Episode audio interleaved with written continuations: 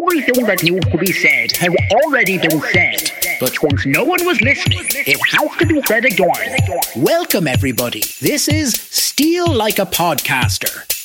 In each episode, I share with you content that I could take from other podcasts, newsletters, videos, audiobooks, and social networks that I feel could be useful to improve your day, help you ask new questions, or just connect you with information that maybe you had not heard of. Hopefully, it will help you. And you want to and listen to it.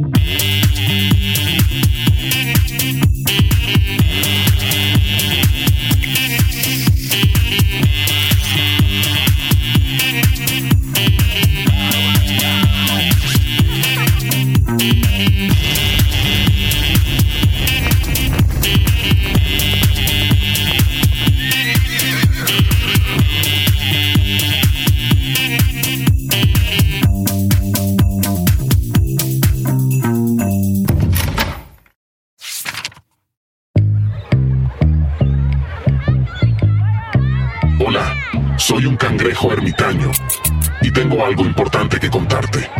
¿Sabes? Últimamente hemos estado haciendo algo bastante peculiar. Resulta que estamos cambiando nuestras conchas por basura de metal y plástico. Sí, suena extraño, ¿verdad? Pero déjame explicarte por qué lo hacemos.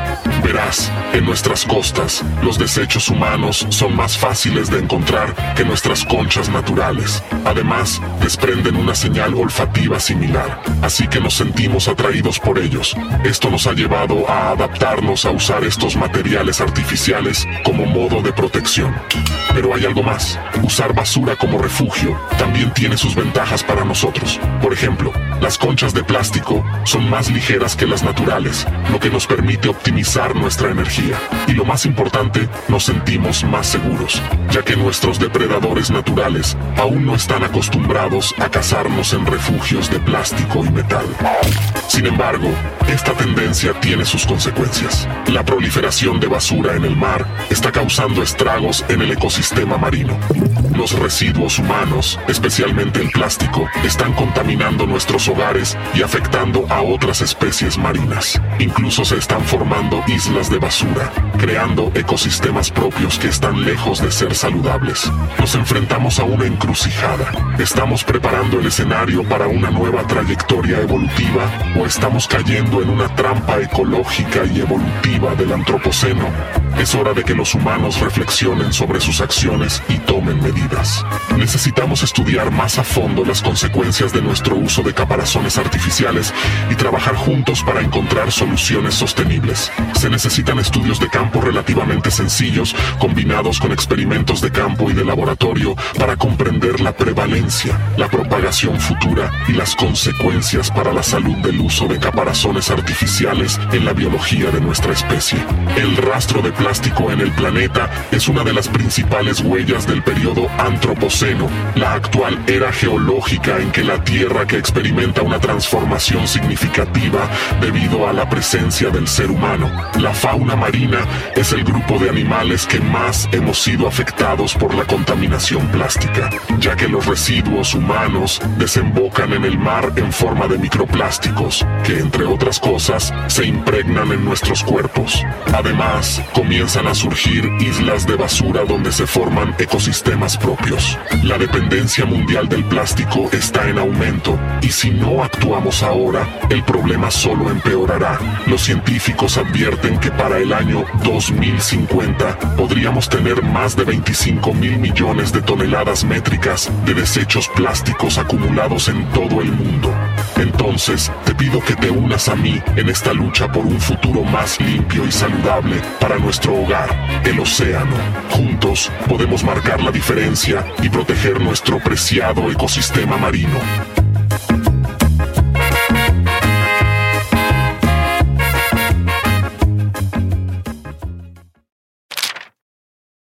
Manuales de Audioayuda trae para ustedes La decisión de amar a tu cónyuge tiene un tremendo potencial. El aprendizaje de su lenguaje primario del amor hace que ese potencial sea una realidad. Al menos eso fue lo que sucedió con Juan y Susana. Viajaron tres horas para llegar a mi oficina.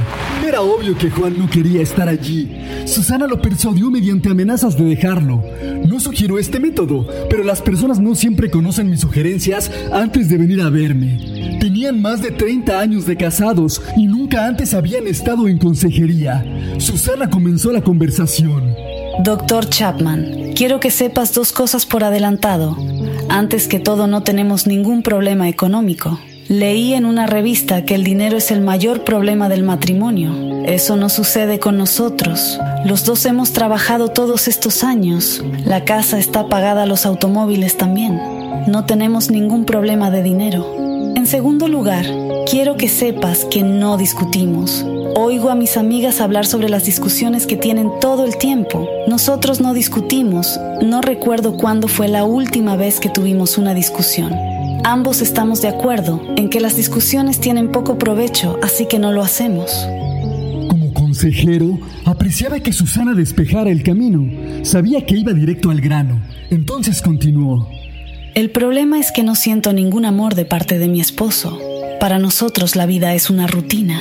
Nos levantamos en la mañana y vamos a trabajar.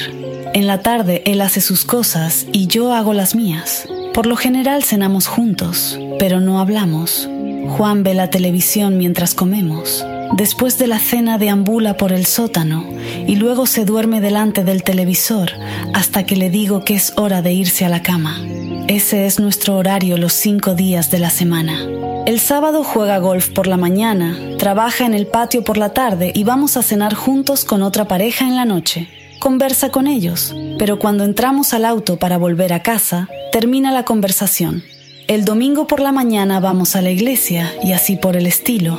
Somos dos compañeros de cuarto viviendo en la misma casa. No hay nada entre nosotros dos, no siento ningún amor de su parte, no hay cariño, no existe emoción. Es vacío, es muerte. No creo que pueda seguir mucho tiempo así. En ese momento, Susana estaba llorando. Le entregué un pañuelo de papel y miré a Juan. No la entiendo. He hecho todo lo que sé que le demuestra que la amo, en especial durante estos últimos dos o tres años. Desde que se ha quejado tanto, parece que nada sirve. No importa lo que haga, sigue quejándose de no sentirse amada. No sé qué otra cosa hacer. Podría decir que Juan estaba frustrado y exasperado. Le pregunté, ¿qué has hecho para mostrarle tu amor a Susana? Bueno, entre otras cosas, llego a casa del trabajo antes que ella, así que comienzo a preparar la cena todas las noches. Es más, quiero que sepa la verdad.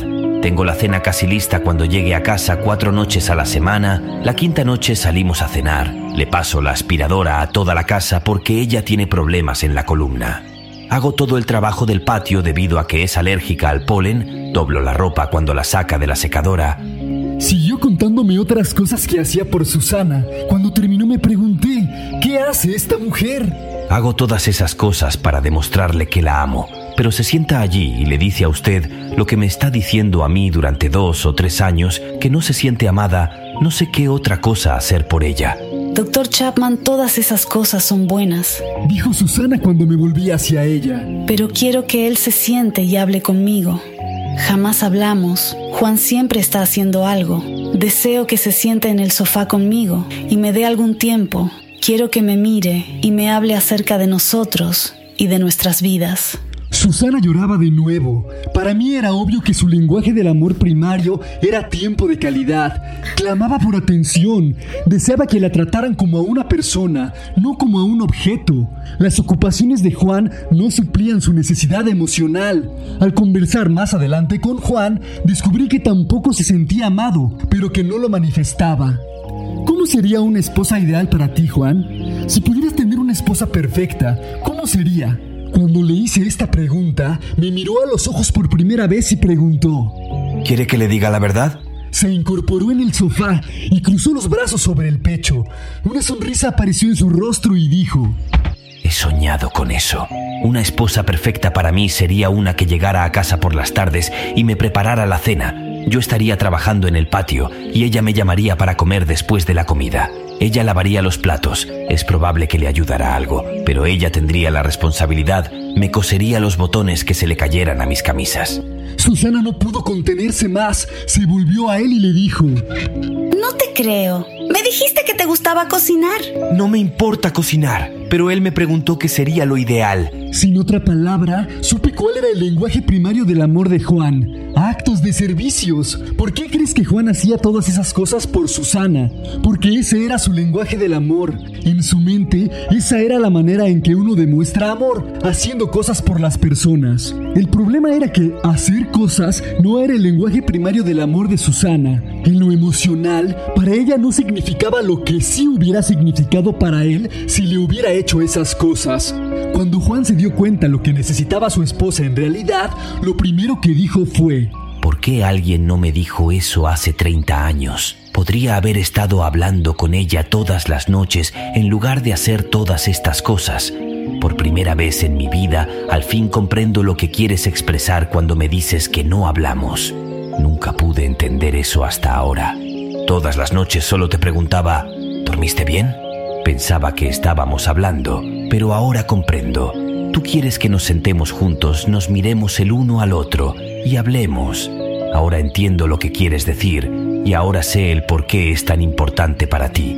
Es tu lenguaje emocional del amor y comenzaremos esta noche. Te daré 15 minutos cada noche por el resto de mi vida. ¿Puedes contar con eso? Eso sería maravilloso. Y no me importa prepararte la cena. Tendrá que ser más tarde de lo habitual porque salgo del trabajo después que tú. Pero no me importa preparar la cena. Además, me encantaría coserte los botones. Nunca se te caen demasiado lejos para alcanzarlos. Lavaré los platos el resto de mi vida si eso te hace sentir amado. Susana y Juan regresaron a casa y comenzaron a amarse en los lenguajes de amor apropiados. En menos de dos meses se fueron a una segunda luna de miel. Después del viaje a las Bahamas, llamaron para contarme sobre el cambio tan radical que tuvo su matrimonio. ¿Puede renacer el amor emocional en un matrimonio?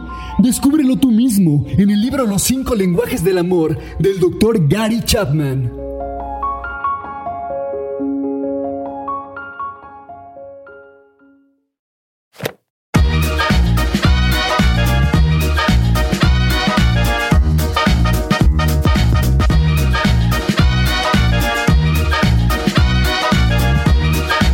Producido y editado en la ciudad de Los Ángeles por Producciones Sonoras México.